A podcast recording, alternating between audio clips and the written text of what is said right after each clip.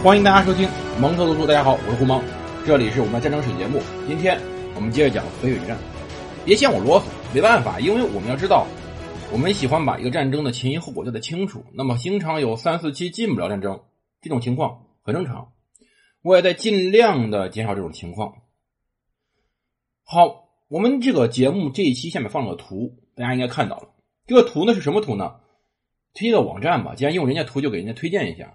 这个网站叫做全历史，如果是大家是历史爱好者，真的可以好好进这网站看看，非常非常多的东西，算是对于这种认真的为我们这些喜欢历史的人做网站人的一种支持吧。它是一个时间地图，这个时间呢是公元三百五十年，也就是我们讲到的随后要讲的这个日子。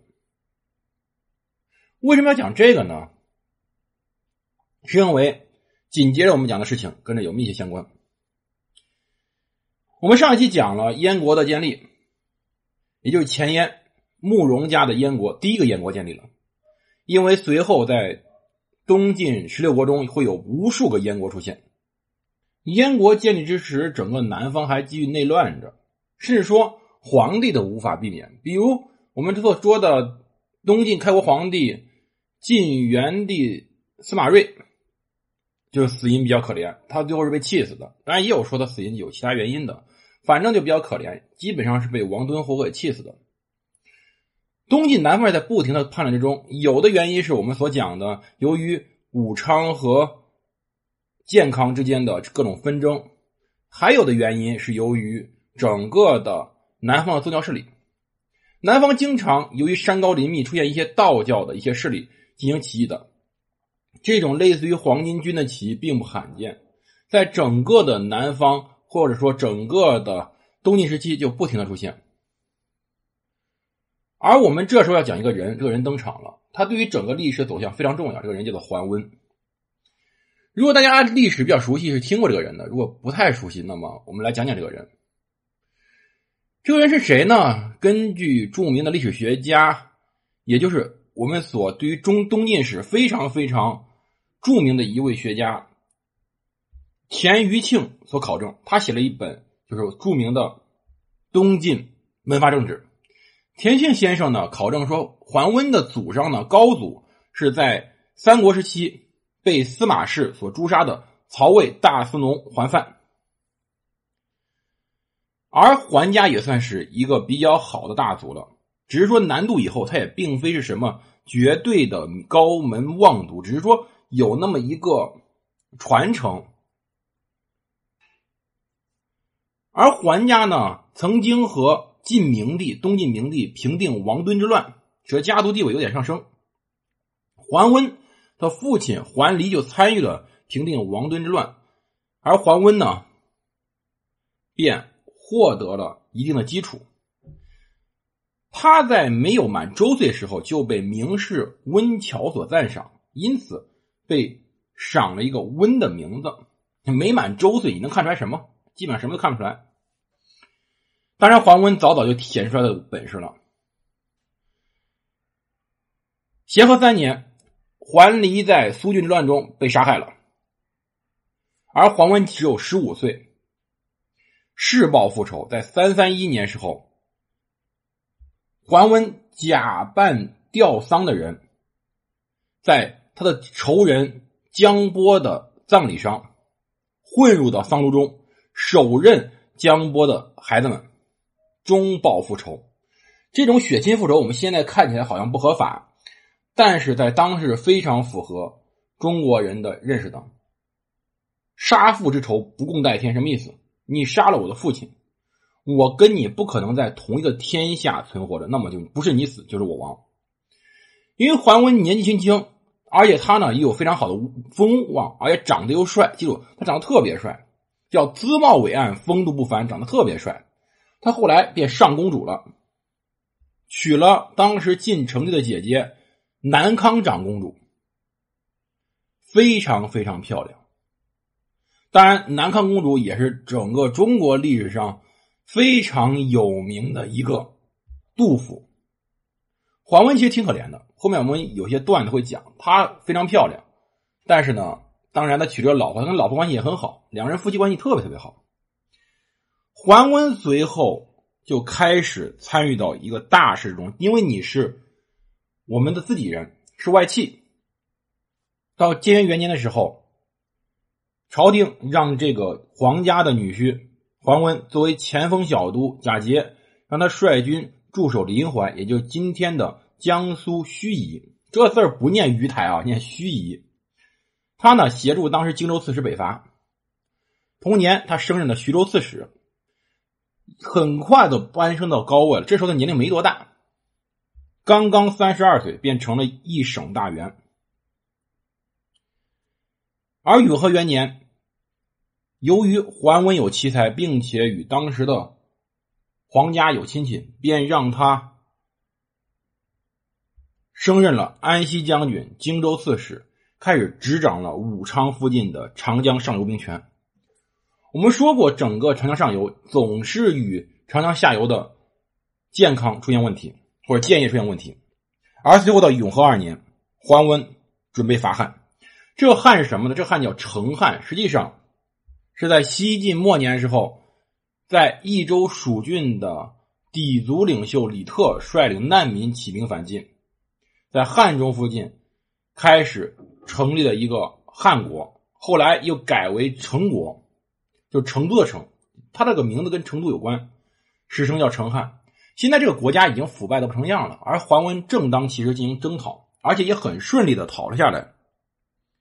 桓温非常顺利的征讨了当时的成汉，基本上就平定了蜀地。为当时东晋扩充了很大一块领土，并且呢，他非常的很好的去处理当地蜀地的人心，安抚了蜀人，并且让蜀地自己的那些有才能人治理蜀地，所以蜀地很快就融入了东晋的国家之中。当然，桓温也没少捞好处，最可笑的好处便是他灭了成汉后。他偷偷娶了，只是偷偷娶了当时成汉后主李氏的妹妹为妾。他老婆南康公主妒火中烧，拎着刀直接进门，准备杀了这个李氏。而李氏呢，在双前出头梳头呢，发垂尾地，长得特别漂亮。你想桓温这个怕老婆人，想偷偷娶这个小妾会长成什么样？当时这位南康公主见了这么漂亮一美女作为小妾，而。这个小妾，也就是李氏的妹妹，说：“国破家亡，无心已至，若能见杀，持犹生之年。”说：“我这国破家亡了，真是不想活了，要不您杀了我吧，这是我的荣幸。”而且神色相当平静，毕竟人家也是公主嘛，也是长公主。而南康公主见了这么漂亮以后，就把刀给扔了，上去抱着这位李氏说：“阿妹，我见汝一怜。”何况老奴，就我看了你都觉得心动，更何况是那个老家伙，那个老不要脸的。我见犹怜这个词儿，实际上就来自于这段故事。当然，桓温拿到了好处，但是桓温也犯了忌讳。晋朝从开始王敦之乱开始，晋朝中央一个非常习惯性的事情就是打压地方藩镇。你桓温灭国的功劳实在太大了。我们今天不详细讲他怎么灭成汉，但是我们说一点，他灭成汉实际上是有非常侥幸的因素的。但是无论侥幸与否，这实际上已经犯了当时晋朝忌讳了。晋朝自然会打压他，而打压具体体现就是不让桓温北伐。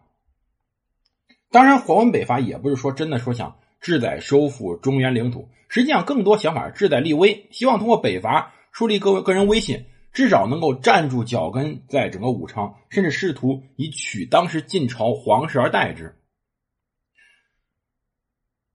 可是此时晋朝皇室知道这种意思的，尽管你是外戚，但是你很危险，不能让你北伐，因此选了当时的扬州刺史殷浩作为中军将军，假节。都督杨豫徐渑清五州诸军事，这是公元三百五十年永和六年的事儿，这也是我们下面那幅图的事儿。公元三百五十年，整个中国乱成什么样？我们看这张图啊，大家可以往下看看。南方是东晋，这个时候整个四川已经是被东晋给拿下来了。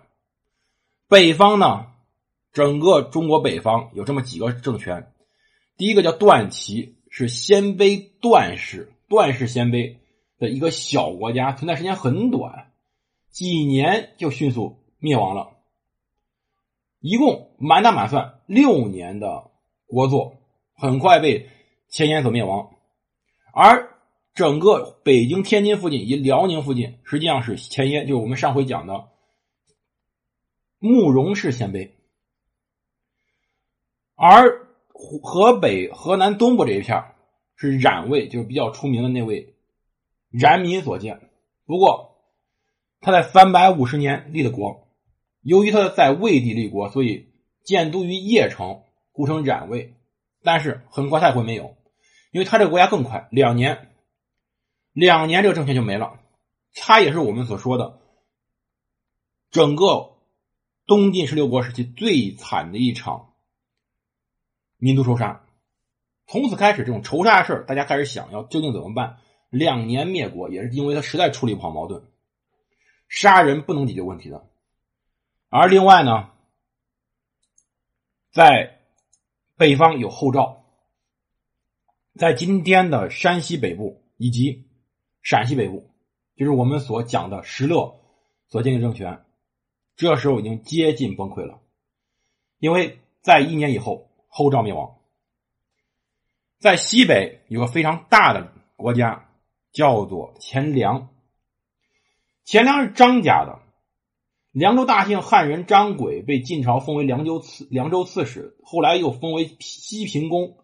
他在那里治理非常好，而由于西晋灭亡以后，他继续驻守凉州，随后便变成了割据政权。可以说，他实际上是整个东晋十六国时期对于整个中国北方保护的最好的一块领土了。因为比较封闭，所以他自己自成一国。而在北边，在内蒙古这个地方，有一个代国，拓跋氏鲜卑，也就后面我所说的北魏的前身。这就是当时的情况，漏了什么呢？漏了个前秦，漏了个前求池。求池的地方呢，是个临时的东西，很快就消失了，它也是氐族的。而更重要，便是前秦。前秦怎么来的呢？前秦就是他的北伐给带出来的。当时，在永和六年（公元三百五十年）闰正月，东晋呢觉得北方大乱，那北方就是很乱，大家正在打仗呢，很快就会进行重重整，就开始谋求进取。他不敢用当时的桓温，便让殷浩主持北伐，同时呢找了蒲洪作为底王，使持节、征北大将军、都督河北诸军事、冀州刺史、广川进攻。让蒲建作为假节右将军，相国公，什么意思呢？用两个敌人进行征讨，可以说蒲洪征讨的非常成功。他进攻了关中，进攻关中以后，占领关中，便开始自称为大都督、大将军、大单于、三秦王。把蒲这个姓改成了蒲氏，所以后面我们讲故事，我们去听很多段子，听很多节目，会有人说他叫蒲坚，也有人叫他他叫苻坚，是一个人。就此，他建立了一个前秦国。可以说，前秦这个势力，包括很多名义，是当时东晋给的。我们所说了很多遍了。这些北方的这些少数民族，它不是我们后来所说的突厥、所说的匈奴、后来所说蒙古那种完全的游牧民族。他们实际上更多的是进入到中原以后，逐渐汉化的那些游牧民族，或者一些少数民族，或者说汉化胡人，这个说法更准确。而这些汉化胡人逐渐学会了一些统治手段，他们又保留了原来他们自己的汉勇之气。因此，在北方进行征讨，而更多情况下，他们很大程度上是属于作为雇佣兵出现的。更多时候，真的是一种雇佣兵反叛的情况。但是，你这次北伐实际上是失败了，对吧？你肯定不会成功啊，因为你一支军队竟然最后自己建了国家，这种事儿，我们现在想着很可笑，但实际上当时很容易出现的。而桓温呢，在随后接着去进行上表，希望能北伐，屡次上表没人听，所以到永和七年改年时候，十二月份他已经非常愤怒了，准备率领军队去征伐建业，率领四五万军队顺流而下，整个朝廷懵了，怎么能这样子呢？殷浩准备辞职，而会稽王司马昱。给桓温写信。说：“你不能这样干啊！”这时候正是非常艰苦的时候，算是用一种非常委婉的方式劝了桓温。而桓温最后呢，也上书致谢，率军队回到了自己的驻地，东晋的一个内乱就此平息。但这时候已经是第一次桓温有这个心思了，一旦有了心思，以后就不可能收得回去。到随后再来一年，殷浩还在把持军政。阻挠黄文北伐，群情哗然，可以说是，因为殷浩更多的靠自己的地位以及自己的名望，但是明显桓温有大功。我们后面是会说桓温不会打仗，但是桓温有大功，他真正的灭了一个国家，你一直在压着他，必然会出现问题。而就在整个东晋在这两年间在不停的扯皮的时候，在究竟讨论谁去北伐的时候，北方发生大乱，后赵。被随后崛起的冉魏所吞并，而冉魏又被前秦和前燕所瓜分。最后，在公元三百五十二年的时候，由于冉魏灭亡，便形成了前秦、前燕和东晋的三国鼎立之势。前秦占据关中，前燕占据河北、河南，而东晋占据南方，三国形成鼎立。随后究竟发生什么？又随后究竟什么导致了整个的？淝水之战，我们下期接着说。这里蒙头读书，我是胡蒙，我们下期再见。